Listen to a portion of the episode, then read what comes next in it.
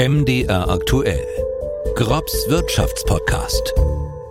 Hallo und herzlich willkommen zum Podcast, in dem wir aktuelle Wirtschaftsthemen besprechen, Hintergründe beleuchten mit einfachen Worten, mit Neugier und mit ihm. Reint Kropp ist wieder bei mir, der Präsident des Leibniz Instituts für Wirtschaftsforschung Halle und Namensgeber des Podcasts. Herzlich willkommen. Tag, Herr Geisler.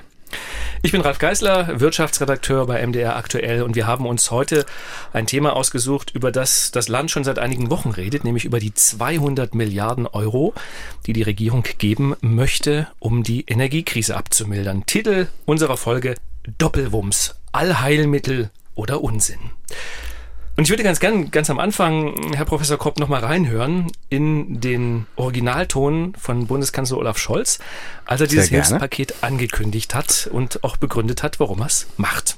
Ich habe einmal bei anderer Gelegenheit gesagt, die Maßnahmen, die wir ergreifen, sind ein Wumms. Man kann sagen, das ist hier ein Doppelwumms. Es soll dazu beitragen, dass jetzt schnell, zügig und für alle schnell feststellbar die Preise sinken für Energie, so dass sich niemand Sorgen machen muss, wenn er an den Herbst und den Winter denkt, wenn er an Weihnachten denkt und an das nächste Jahr und an die Rechnung. Auch die hohen Rechnungen, die einige jetzt bereits bekommen haben als Abschlagszahlung, werden sich dann wieder reduzieren können. Das ist das konkrete Ziel der Maßnahme und der Förderung, die wir uns vorgenommen haben. Soweit Olaf Scholz. Ähm, Sie gucken so nachdenklich. Äh, naja, ich meine, äh, ich muss ja jetzt irgendwas dazu sagen. Ähm, ich meine, er, er bezieht sich ja wohl, wenn ich das richtig verstehe, vielleicht sollten wir damit anfangen, er bezieht sich ja auf die Corona- Maßnahmen als den Wumms. Das hat er den Wumms genannt. Damals, das hat er genau. den Wumms genannt und jetzt ist es doppelt so groß und deswegen der Doppelwumms. Ich kann ja mal mit einer, ich, damit ein bisschen Leben in die Sendung kommt, fange ich mal mit einer These an. Ich sage jetzt mal, die Bundesregierung gibt 200 Milliarden, das ist ja wirklich viel Geld, um die Bürger von den hohen Energiekosten zu entlasten. Das ist doch erst einmal ehrenwert. Oh, ob das ehrenwert ist, Herr Geisler, äh, das, äh, das weiß ich nicht. Äh, aber das ist natürlich äh, irgendwie auch unser aller Geld, was da wieder verteilt ist, wird. Ist eben, also es ist das, das Geld kommt nicht vom lieben Gott, sondern es kommt von den Steuerzahlern. Das heißt, es muss erst erwirtschaftet werden. Aber vielleicht noch mal ganz kurz, um diese 200 Milliarden in Perspektive zu rücken. Also diese Maastricht-Kriterien der der EU, die man eigentlich nicht überschreiten sollte sind rund drei Prozent vom Bruttosozialprodukt, sollte man nicht überschreiten. An Schulden, Jahr. die An man Schulden, neu aufnimmt. Die neue Schulden. Und diese zwei Milliarden sind fünf Prozent alleine. Wenn man dann noch den Wumms für die Bundeswehr dazu rechnet, das sind auch nochmal 100 Milliarden, also nochmal zweieinhalb Prozent vom Bruttosozialprodukt, reden wir hier von siebeneinhalb Prozent vom Bruttosozialprodukt zusätzlichen Kreditaufnahme, zusätzlichen Schulden des Staates in diesem und in dem kommenden Jahr. Und die ja gar nicht in dem regulären Haushalt auftauchen, sondern die ja in sogenannten Schattenhaushalten. Verschämt hat man die als, als Sondervermögen deklariert. Das heißt, sie tauchen erstmal nicht auf, sondern sie tauchen nur dann überhaupt auf, wenn tatsächlich davon Geld ausgegeben wird. Insofern ist vielleicht auch diese 200 Milliarden, bleiben wir mal bei den 200 Milliarden für die Energiegeschichten, äh, ist so ein bisschen, äh, naja, eine Show. Es wird wahrscheinlich deutlich weniger werden. Jedenfalls war es auch bei, beim ersten Wumms, bei Corona, wurde sehr viel, große Teile des Geldes gar nicht ausgegeben am Ende. Es ist so ein bisschen eine Politiker-Show für die Wähler. Würde Aber ich sagen. Wenn man es am Ende tatsächlich nicht vollständig ausgeben muss, wäre ja eigentlich erstmal gut und man kann ja durchaus argumentieren, Viele haben Sorge vor den hohen Gaspreisen. Die Versorger haben auch die Abschläge erhöht in Erwartung höherer Kosten. Und das hilft natürlich vielen Menschen, die sagen, ich bin eh knapp bei Kasse und wenn jetzt der Staat, das ist ja geplant, im Dezember eine Abschlagszahlung komplett übernimmt und ab nächstem Jahr den Gaspreis bei etwa 12 Cent je Kilowattstunde deckelt. Ich glaube, der Marktpreis liegt momentan in etwa am Spotmarkt bei doppelt so hoch, Doppelten. ungefähr 24 Cent. Ja. Dann hilft es ja aber den schon Leuten. deutlich höher übrigens. Ist schon wieder gefallen. Ja, natürlich hilft das. Also äh, klar, es hilft natürlich allen. Und insofern sollten wir vielleicht kurz mal darüber sprechen, was jetzt Sinn oder Unsinn von bestimmten Maßnahmen sein kann und welche Kriterien, welche Bedingungen eigentlich dieses Maßnahmenpaket, das ist ja ein ganzes Paket, da gibt's ja noch ganz viele andere Dinge, die in diesem Paket drin sind, was so ein Maßnahmenpaket eigentlich erfüllen muss. Jedenfalls aus Sicht des Ökonomen. Mhm. Und da ist es eben wichtig, dass nicht alle unterstützt werden. Ich glaube, das ist ganz wichtig. Es ist vor allen Dingen aber auch wichtig, dass nicht alle vollständig unterstützt werden. Einfach deshalb, weil sonst niemand einen Anreiz hat, Energie zu sparen. Und das muss ja ein wichtiger Teil des, des Maßnahmenpaketes sein. Das heißt, man will die richtigen Leute ausreichend belasten, um es mal so auszudrücken, und die Einkommensschwächeren ausreichend entlasten, aber vielleicht auch da nicht vollständig entlasten. Und das versucht man in diesem Paket zu erreichen. Würden Sie sagen, man hätte stärker differenzieren müssen? Sie sagten ja gerade, ideal wäre, wenn man den Ärmeren hilft und nicht auch noch den Reicheren, aber momentan ist so, so vorgesehen, der Deckel ist für alle. Also jeder, der Gas verbraucht, wird am Ende von diesem Gaspreisdeckel profitieren. Ja gut, ich meine, in Eurozahlen profitieren wohlhabendere Leute, jedenfalls unter der Annahme, dass sie mehr größere Häuser haben, deswegen mehr Energie, mehr Gas verbrauchen, profitieren sogar mehr in Euros. Das heißt, einen größeren Anteil der 200 Milliarden geht an reichere Haushalte. Das kann eigentlich nicht im Sinne des Erfinders sein. Nun ist es so, dass es auch noch andere Ziele gibt, die man erreichen wollte. Man wollte schnell sein und man wollte unbürokratisch sein und der Weg, den man da jetzt gefunden hat, um die Haushalte zu entlasten, ist relativ einfach. Also es, am Ende muss der Einzelne gar nichts tun. Jedenfalls bei der Abschlagszahlung muss der Einzelne gar nichts tun, sondern die Abschlagszahlung wird am Ende vom Staat übernommen. Und das ist natürlich relativ unbürokratisch, das jetzt noch genau zu überprüfen, wie viel verdient der eine oder andere oder wie viel Vermögen womöglich, wie wir das bei Hartz IV in der Vergangenheit auch sehr stark getan haben. Da haben wir das Vermögen noch mit einberechnet. Das fällt alles weg und dadurch geht es relativ schnell und es geht relativ einfach und es geht vielleicht auch relativ wenig Geld verloren auf dem Weg durch übermäßige Bürokratie. Das heißt unterm Strich, Sie finden es doch gar nicht so schlecht. Geister. Wenig Bürokratie. Es geht unkompliziert. naja, gut, ich meine, ich, ich glaube, Sie wissen auch, dass ich das nicht unbedingt gut finde. Und äh, ich finde es eben insbesondere deswegen nicht gut, weil es eben nicht zielgerichtet ist und weil es insofern auch äh, Haushalte subventioniert, die eigentlich nicht subventioniert werden sollten vor dem Hintergrund begrenzter Ressourcen. Sie müssen ja bedenken, dass tatsächlich diese 200 Milliarden vollständig am Kreditmarkt finanziert werden müssen. Die Steuern werden nicht erhöht, sondern die werden sogar gesenkt. Können wir gleich noch drüber sprechen. Das ist auch Teil dieses Pakets. Hat mehr mit Inflation zu tun als mit den Energiepreisen, aber indirekt hängt ja nun alles zusammen. Das heißt, es muss am Kreditmarkt finanziert werden und die Kreditmarktzinsen, die ja nun außerordentlich vorteilhaft waren, für Deutschland über einen sehr langen Zeitraum hinweg, waren zum Teil negativ und so weiter. Es hat es den Staat sehr wenig Geld gekostet, sich Geld zu leihen. Das ändert sich jetzt auch sehr stark. Die Zinsen steigen sehr stark, weil die EZB die Zinsen erhöht, um, um die Inflation zu bekämpfen. Das heißt, der ganze Spaß wird uns sehr viel mehr kosten als 200 Milliarden, nämlich 200 Milliarden plus einen ordentlichen Zinsaufschlag. Wenn Sie sagen, Sie hätten sich eine stärkere Differenzierung gewünscht, was ich total gut verstehen kann, dass man sagt, die Wohlhabenden, die können diese höheren Gaskosten ja auch selber tragen, die muss man jetzt nicht unbedingt entlasten, zumal wir wollen ja auch Gas sparen. Ne? Sie haben ja, die äh, Besserverdienenden haben ja auch mehr Potenzial, Gas zu sparen. Also ja, wenn ja. ich in einer Einzimmerwohnung wohne, dann gibt's da wenig, was ich einsparen kann. Wenn ich in einem Riesenhaus wohne, kann ich natürlich verschiedene Zimmer nicht heizen oder die, wenn ich da die, die Temperatur reduziere, dann hat das richtig große Effekte. Jetzt sind Sie Ökonom und kein, kein Verwaltungswissenschaftler, aber trotzdem trotzdem, hätten Sie denn eine Idee, wie das gehen soll? Also wie macht man das dann, dass man das so stark differenziert? Wo legt man da eine Grenze fest? Ja gut, ich meine, man hätte wahrscheinlich sich sehr stark auf die, oder ich fange mal andersrum an, die Hartz-IV-Empfänger leiden sowieso nicht unter den erhöhten Gaspreisen, weil die Energie separat abgerechnet wird vom Staat. Das heißt, um die braucht man sich eigentlich nicht zu kümmern. Dann sind die nächst Ärmsten, wenn Sie so wollen, in Deutschland die Mindestlohnempfänger. Die Mindestlohnempfänger profitieren im Moment von einer äh, Erhöhung des Mindestlohns um rund 24 Prozent auf 12 Euro die Stunde. Das heißt, ob man denen jetzt noch zusätzlich helfen muss, eigentlich ist es schon damit vielleicht zum Teil zumindest abgegolten. Im Nachhinein kann man sagen, die 12 Euro waren tatsächlich irgendwo sinnvoll. Das Timing war jedenfalls gut. Ganz sicher wird es äh, vielleicht weniger Beschäftigungseffekte haben, als einige befürchtet haben. Trotzdem will man da vielleicht ansetzen. Und dann ist es natürlich so, dass in Deutschland die mittleren Einkommen, Also so die Leute, die um die 40, 50.000 Euro im Jahr verdienen, tatsächlich die meisten Steuern bezahlen. Das heißt, möglicherweise besonders belastet sind dann auch durch die höheren Energiekosten und sich auch nicht besonders gut leisten können. Das heißt, wenn man da irgendwo die absolute Obergrenze gesetzt hätte, irgendwo bei 40, 50.000 Euro Einkommen, dann hätte man schon eine ganze Menge Geld sparen können. Man hätte stärkere Anreize gehabt äh, zum Energiesparen.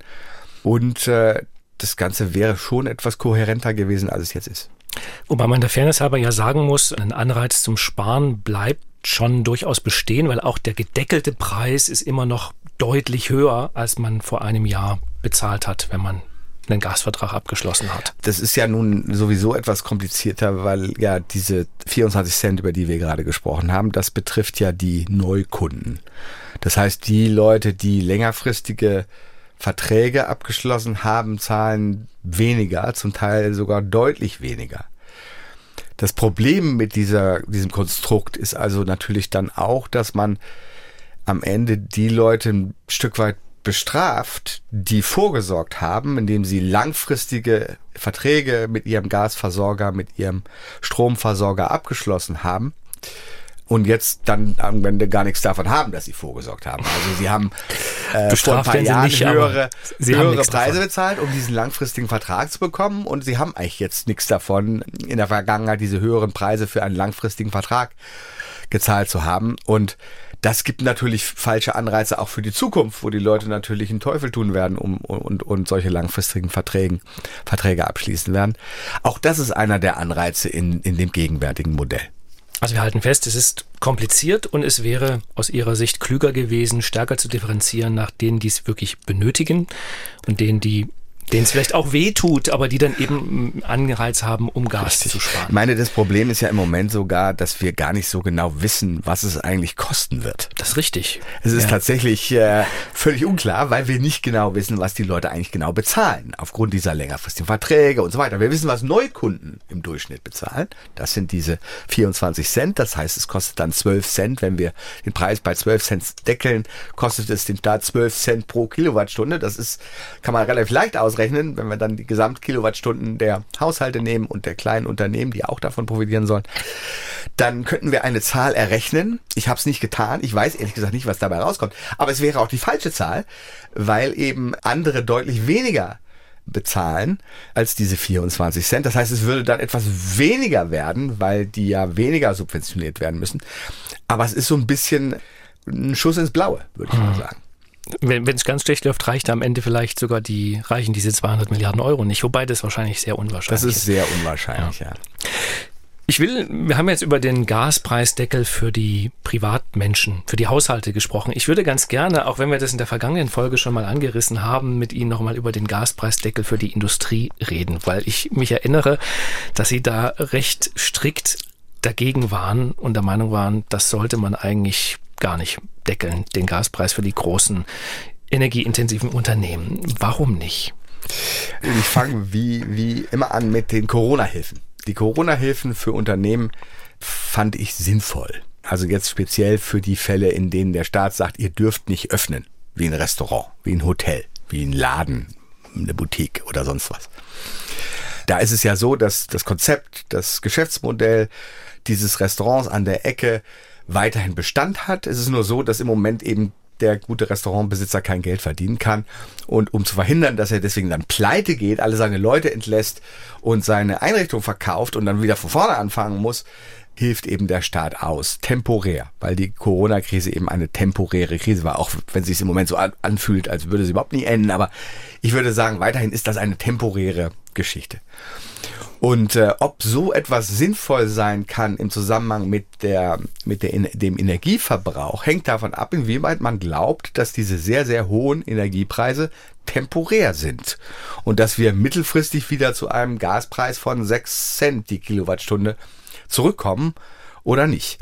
Nun würde ich sagen, dass die meisten das schließt mich ein, nicht glauben, dass wir wieder zu solch niedrigen Gaspreisen kommen. Das heißt, es ist kein temporäres Problem, sondern ein permanentes Problem, dass die Industrie mit diesen höheren Energiepreisen leben muss. Das heißt, entweder kann der Staat sie bis in alle Ewigkeiten subventionieren oder er kann sagen, ihr müsst jetzt Lösungen finden, wie ihr mit weniger Energieverbrauch produzieren könnt oder wir müssen in den sauren Apfel beißen, dass mittelfristig oder sogar kurzfristig eben bestimmte Produkte nicht mehr effizient in Deutschland hergestellt werden können. Deswegen müsst ihr was anderes machen. Und diesen Prozess sollten wir nicht aufhalten, diesen Strukturwandel sollten wir nicht aufhalten. Der ist notwendig. Und ähm, da wären Subventionen eigentlich nur schädlich.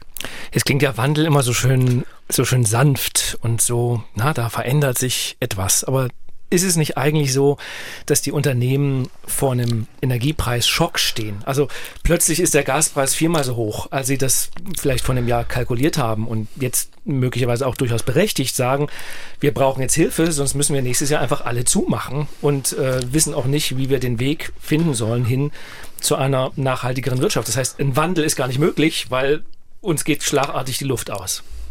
Das ist sicherlich das Argument der Industrie zum Beispiel. Es könnte zumindest ein Argument der Industrie sein, wobei mein Eindruck ist, dass wenn man sich zum Beispiel jetzt BASF anguckt, eines der Unternehmen in Deutschland, das sicherlich am meisten von sehr hohen Energiepreisen betroffen ist, weil sie sehr energieintensive Produkte herstellt, Chemikalien, die haben schon jetzt verkündet, dass sie von den Subventionen nicht profitieren wollen.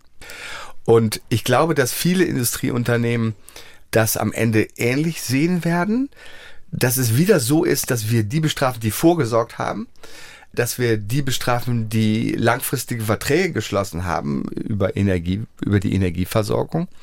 Und dass wir die bestrafen, die nicht kreativ schnell ihre Produktion umstellen können auf weniger energieintensive Produktion oder die nicht schnell genug zum Teil auch ihre Produktion der sehr energieintensiven Pro Produkte auslagern ins Ausland zum Beispiel.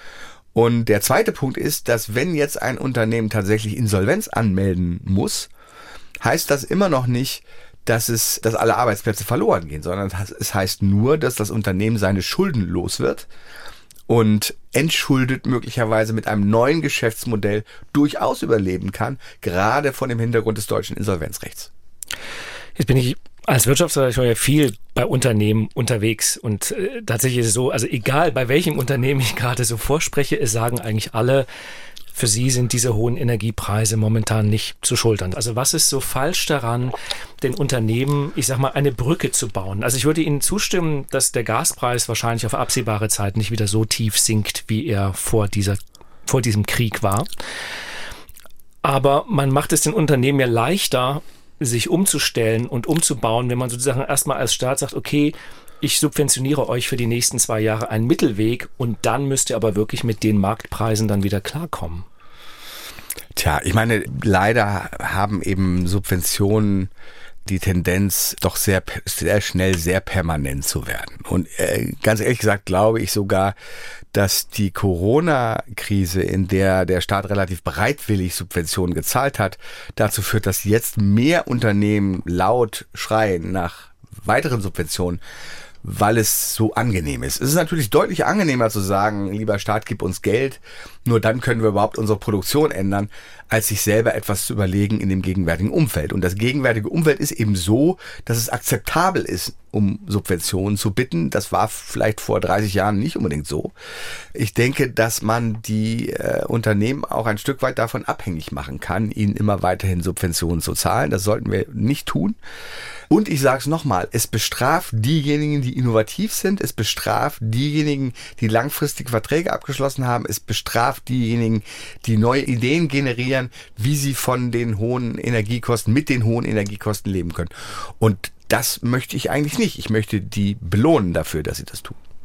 Aber man nimmt am Ende im Kauf, dass bestimmte Unternehmen, ich bleibe jetzt mal bei der Chemieindustrie, die ja sehr energieintensiv ist, oder auch die Stahlbranche, dass es die dann in Deutschland wahrscheinlich nicht mehr geben wird, weil diese Umwandlung hin zu grünem Stahl zum Beispiel, wo man dann aus Erneuerbaren etwas macht oder zu einer grünen Chemie, die dann auch vor allem mit nachhaltigen Rohstoffen arbeitet, das werden die unter Umständen nicht mehr schaffen. Weil ich glaube, dass wir, wenn wir in Subventionen zahlen, diesen Transformationsprozess, diese Wandlung zu diesem grünen Stahl, nennen wir es mhm. mal so, dass wir das nur verzögern. Ich glaube äh, nicht, dass wir dadurch irgendein Unternehmen dazu bringen, irgendetwas zu tun, einfach deshalb, weil sie es nicht müssen. Unternehmen tun nur dann etwas, ändern nur dann etwas, wenn die Preissignale so sind, dass sie es tun müssen. Und insofern sollten wir diese Krise der Energie, Energiekrise, die wir im Moment haben, diese sehr hohen Preise auch ein Stück weit als etwas Positives sehen, nämlich als einen Impetus hin zu einem weniger Energieverbrauch in der Industrie und hin zu grünerer Energie. Äh, um es mal andersrum auszudrücken, als es diese Preissignale nicht gab, nämlich bis vor zwei Jahren oder sogar bis letztes Jahr, da hat es, da hat diese, ist diese, hat diese grüne Transformation ja nun auch nicht stattgefunden, Herr Geisler. Das stimmt. Und äh, insofern wird sie auch nicht stattfinden, wenn wir die Preissignale weiterhin verschleiern. Was sagen Unternehmer, wenn Sie denen das so sagen? Werden Sie noch eingeladen zur Unternehmerveranstaltung? Natürlich werde ich eingeladen zur Unternehmerveranstaltung, weil Sie natürlich, also jedenfalls die Veranstalter wahrscheinlich noch auch nur mehr als eine Seite der Medaille hören wollen.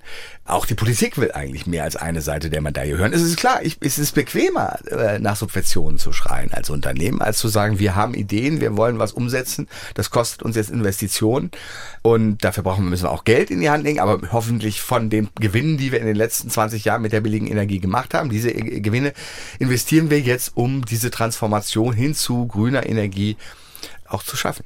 Aber das heißt, Sie würden so einen Gaspreisdeckel für die Industrie gar nicht machen. Ich würde das tatsächlich gar nicht machen. Also für große Industrieunternehmen würde ich das gar nicht machen, ja. Es ist jetzt die Frage, wo ist jetzt groß, wo ist klein, äh, wie weit sind jetzt äh, Handwerksbetriebe da ähm, zu berücksichtigen, äh, etc. Ich, ich bin da nicht so sicher, ob wir, was Unternehmen angeht, da überhaupt sehr viel machen sollten. Ich bin tatsächlich der Meinung, dass wir dass wir Haushalte unterstützen sollten. Wie gesagt, haben wir eben besprochen, vielleicht nicht alle, also nur bestimmte Gruppen. Aber bei Unternehmen bin ich fast sicher, dass ich, mir fallen da wenig Unternehmen ein, die man da unterstützen sollte, vielleicht mit Ausnahme dieser Kette von dem, den Einkäufern der Energie über die Stadtwerke, die dann wirklich riesige äh, kurzfristige Probleme haben und bei denen auch sehr viel Infrastruktur auf dem Spiel steht. Vielleicht sollte man da äh, intervenieren, haben wir bei Juniper auch schon getan, aber viel mehr denke ich eigentlich nicht, dass wir tun sollten. Okay. Vielleicht kann ich Ihnen beim Gaspreisdeckel ja doch noch einen positiven Aspekt abgewinnen. Man liest immer wieder, es hätte einen Effekt auf die Inflation. Also wenn man jetzt sozusagen allen Leuten den Gaspreis deckelt, auch der Industrie, dann würde das Leben insgesamt nicht mehr so sehr teurer wie bisher, weil, naja, der Energiepreis wird ja günstiger. Nur wir können ja alle Preise festsetzen. Also, ne? Warum das, setzen wir nicht alle Preise? Auch, haben wir gar keine Inflation polemisch. Mehr. Es gab auch in der DDR keine Inflation, natürlich. äh, deswegen hat man eigentlich auch eben 17 Jahre auf den Trabi gewartet. Ich meine, Preise, Preise spielen eine große Rolle in, als Signal für Unternehmer und für Haushalte auch, gute Entscheidungen zu treffen. Etwas, was knapp ist, steigt im Preis. Energie ist im Moment knapp, es steigt im Preis, ich verbrauche weniger davon, ich überlege mir was, wie ich das substituieren kann, wie ich weniger heizen kann, wie ich weniger Auto fahren kann, was auch immer. Also es ist egal. All das hilft ungemein. Und sobald wir diese Preise verzerren, dadurch, dass ich als Staat sage, also jetzt kostet das aber nicht wirklich, was der Markt sagt und sondern es kostet das, was ich sage als Staat, dann kreieren wir am Ende ein Problem und irgendwann zeigen sich diese Art von Probleme. Also es ist, irgendwann kommen dann diese höheren Preise doch zu, zu tragen und äh, wir haben am Ende nicht viel gewonnen. Wir haben nur sehr viel Steuergelder aufgewendet, um diese Preise tatsächlich künstlich niedrig zu halten. Ich weiß, ich wiederhole mich jetzt nochmal, aber äh, äh, Preis steigen ist ja was anderes als Preise haben sich vervielfacht. Also das, das ist ja tatsächlich so. Steigen, vervielfacht. Herr es ist halt dramatisches Ansteigen, wo ich immer denke, da müsste man doch es ökonomisch ein bisschen anders angucken, als wenn man sagt, gut, die Preise sind halt jetzt in den letzten Jahren immer um 10, 20 Prozent gestiegen. So ist es ja nicht. Sie haben sich ja vervielfacht innerhalb weniger Monate. Ja, aber das sagt uns doch was über die Knappheit des Gutes. Das heißt, wir sollten darauf reagieren können. Unternehmen sollten darauf reagieren können. Und wir sollten das nicht verschleiern. Äh, ich verstehe schon, was Sie sagen wollen. Das ist ja dann so schlimm und dann gehen alle pleite. Also dafür haben wir im Moment überhaupt keine Anzeichen, dass alle Unternehmen pleite gehen. Und ähm, ja, noch nicht. Ja, das sagen wir jetzt schon lange. Das haben wir bei Corona auch mal so erzählt, dass doch ständig jetzt irgendwie alle Unternehmen pleite gehen. Sind sie nicht. Ich glaube, wir sollten die Kreativität der deutschen Unternehmen nicht unterschätzen. Also ich glaube, dass wenn diese Signale da sind, dann werden die Reag Unternehmen darauf reagieren und tatsächlich werden sie auch überleben. Vielleicht anders mit anderen Produkten oder mit einer anderen Produktion, mit einem anderen Produktionsprozess. Aber je mehr der Staat da interveniert und sagt, das ist jetzt der Preis für Gas, auch wenn das gar nicht ist, desto schwieriger ist dieser Anpassungsprozess, desto länger wird er dauern. Denken Sie nur an den Kohlepfennig, den wir ewig hatten. Also Aber ich glaube, das war auch noch ein paar Jahre, das war in Westdeutschland, den wir ewig hatten, uns Milliarden gekostet hat und am Ende aber überhaupt nichts bewirkt. Also es hat nicht wirklich irgend zu irgendwas verändert. Also die Kohle Geschichte gibt es in, im Ruhrgebiet trotzdem nicht mehr. Ich glaube, wir sollten diesen Fehler nicht schon wieder machen.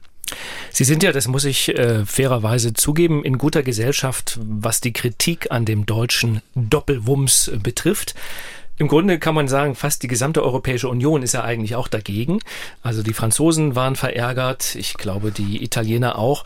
Warum? Also ich meine, die haben ja wahrscheinlich andere Motive als Sie als Ökonom. Also warum mögen die anderen Europäer unsere, unser Rettungspaket nicht? Die mögen unser Rettungspaket nicht, weil sie, sie so ein Rettungspaket nicht leisten können. Ich meine, das ist, das ist leider die, die Erklärung. Und deswegen sagen sie, oh, wir hätten das aber jetzt als, als Gemeinschaft, als EU gemeinsam machen müssen und hätten ähnliche Anreize überall äh, kreieren sollen. Wir hätten überall ähnlich subventionieren sollen. So geht's ja nun einem deutschen Haushalt besser als einem französischen Haushalt äh, ich habe ich hab mir jetzt mal angeguckt, zum Beispiel Frankreich hat ja auch eine äh, auch. Gaspreisbremse mhm. eingeführt.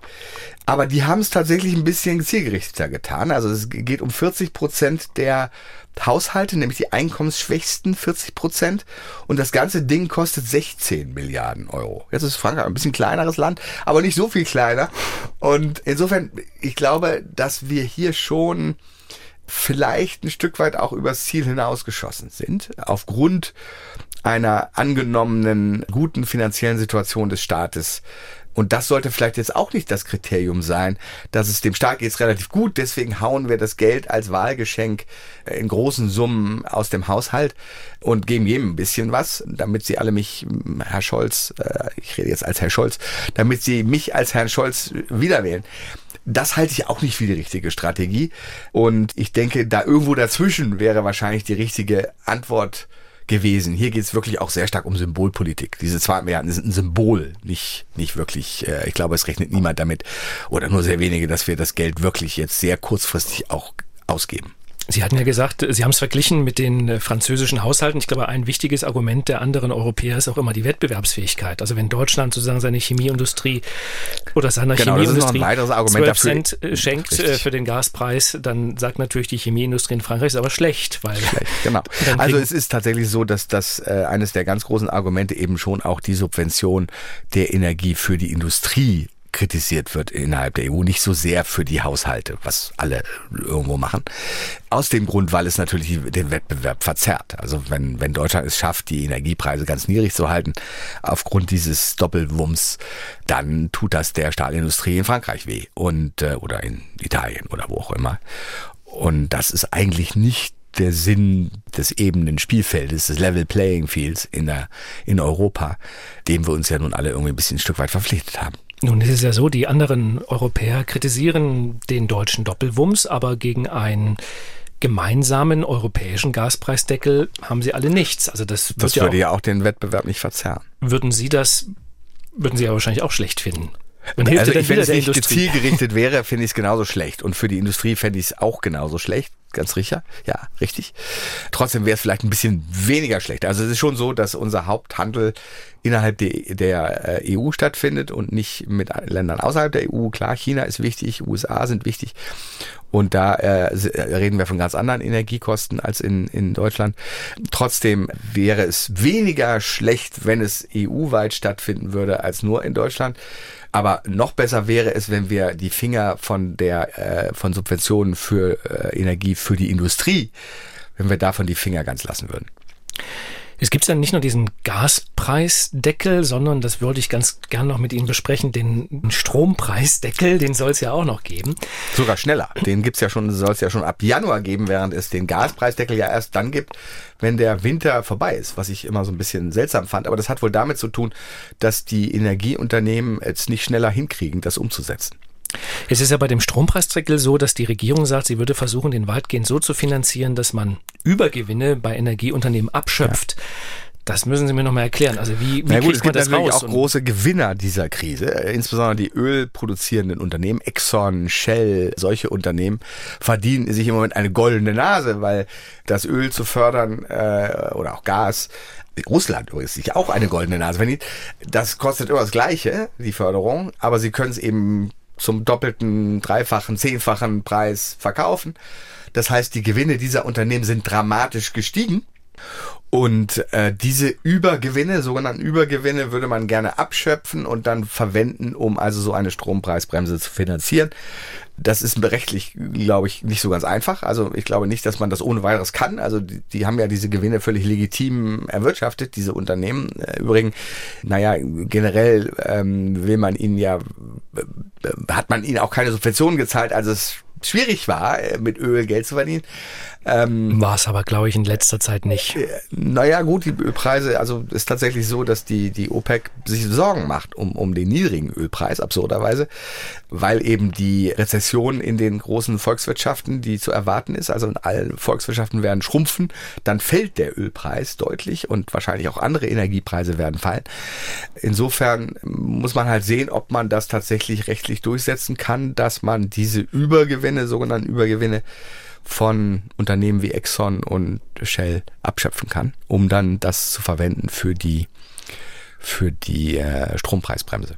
Die Sie wahrscheinlich genauso falsch finden wie den Gaspreisdeckel. Ja, wobei man da noch weniger weiß, wie das genau ablaufen soll. Also jedenfalls ich nicht. Soweit ich weiß, ist aber so das gleiche Modell. Also irgendwie 80 Prozent des Stromverbrauchs sollen dann preisgedeckelt werden und 20 Prozent erhalten bleiben, sodass man wenigstens ein bisschen Anreiz hat, Energie zu sparen. Ich glaube, das ist ähnlich und das gilt aber leider eben für alle Haushalte und da ist es eben bei mir dann so, dass ich das kritisieren würde, äh, weil es tatsächlich dann auch Haushalte subventioniert, bei denen ich eigentlich möchte, dass sie die Kosten dieser hohen Energiepreise tragen. Wenn Sie diesen Eingriff, diese Subvention so stark ablehnen, heißt das am Ende, dass Sie auch in Kauf nehmen, dass Deutschland schneller dann dadurch in eine Rezession rutscht, weil wenn man die Energiepreise deckeln würde, würde man das ja ein bisschen abfedern. Die Rezession ist ja am Ende notwendig, weil wir sonst aus dieser hohen Inflationssituation nicht wieder rauskommen. Also die EZB hat gar keine andere Wahl, als über die Erhöhung von Zinsen sozusagen eine Rezession herbeizuführen, damit die Nachfrage nach Gütern sinkt und damit mittelfristig die Preise nicht mehr so stark steigen. Um diese Rezession kommen wir nicht drum rum. Äh, gerade wenn man sieht, dass die Inflation immer noch zehn Prozent ist. Jetzt, wenn jetzt gleichzeitig der Staat ein Stück weit diese EZB-Politik konterkariert, indem er seine Ausgaben stark ausweitet, also die Nachfrage künstlich, wenn Sie so wollen, erhält oder sogar ausweitet, dann heißt das nur, dass die EZB die Zinsen noch viel stärker anheben muss und dass möglicherweise die Rezession, die dann am Ende sowieso kommen muss, noch tiefer sein muss, damit wir eben wieder zu Inflationsraten kommen von unter oder nah an zwei Prozent. Das klingt für die Zukunft alles nicht so furchtbar optimistisch. Jetzt weiß ich gar nicht, wie wir jetzt hier rauskommen, ohne allen Leuten schlechte Laune zu machen. Ja, ich, ich meine, ich glaube, man kann schon sagen, dass die Situation hm, schwieriger ist heute, als sie in einer langen Zeit war. Also ökonomisch gesehen. Also es ist eine sehr komplexe Situation. Ähm, ich meine, Ausgangspunkt sind verschiedene Faktoren, aber einer ist natürlich der Überfall Russlands auf die Ukraine. Äh, das sollten wir auch nicht vergessen. Und wenn dieser Krieg nicht gewesen wäre, wären Energiepreise deutlich niedriger. Ich glaube, das ist klar. Und insofern kann man auch davon ausgehen, dass wenn der Krieg irgendwie endet, wobei im Moment nicht so ganz absehbar ist, wie das aussehen soll, aber wenn er denn enden würde, würde das tatsächlich die, den Energie, die Energiesituation deutlich entspannen, damit auch die inflationäre Situation deutlich entspannen. Gleichzeitig gibt es die Lieferkettenproblematik, die würde sich deutlich entspannen, wenn China aufhören würde mit seinen Lockdowns von ganzen Städten und, äh, und so weiter. Also es, es ist eben, es gibt so eine ganze Reihe Dinge, die passieren müssen, über die aber die deutsche Bundesregierung ganz sicher überhaupt keine Kontrolle hat und leider auch nicht die EZB, die zuständig ist für die Inflation. Das heißt, wir sind so ein bisschen da starren wie gebannt auf, auf die Welt und hoffen, dass die Dinge sich in die richtige Richtung entwickeln, haben aber leider keine Garantien, dass es auch so sein wird. Aber wir können natürlich hoffen, Herr Geißler. Frieden würde auf alle Fälle helfen. Aber Frieden würde helfen. Gut, Herr Professor Kropp. Vielen Dank für Ihre Zeit. Sehr gerne, Herr Geißler. Wir hören uns wieder in zwei Wochen hier in Kropps Wirtschaftspodcast. Vielen Dank fürs Zuhören. Wenn Sie uns schreiben wollen, dann schreiben Sie gern an wirtschaft.mdraktuell.de. Ich lese mir alles durch und freue mich auf die nächste Folge. Bis dahin. Tschüss. Tschüss. Grobs Wirtschaftspodcast erscheint zweimal im Monat auf mdr.de, in der ARD Audiothek und überall, wo es Podcasts gibt.